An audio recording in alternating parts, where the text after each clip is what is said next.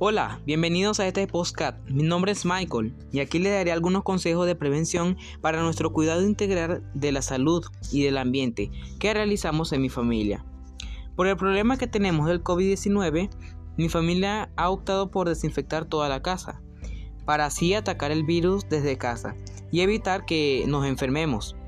Nosotros separamos la basura, por ejemplo, cuando conseguimos plástico, papel, cartón, etc., la separamos para que cuando se acumule poderla vender.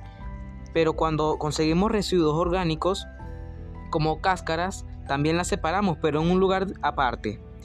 Y la convertimos en abono para sembrar plantas y mantenerlas con vitaminas. Con estas acciones nosotros mejoramos nuestro ambiente con la ayuda de las plantas y así evitamos contaminar el planeta. Gracias a todos ustedes que oyeron mi podcast y nos veremos en el próximo para más información. Gracias.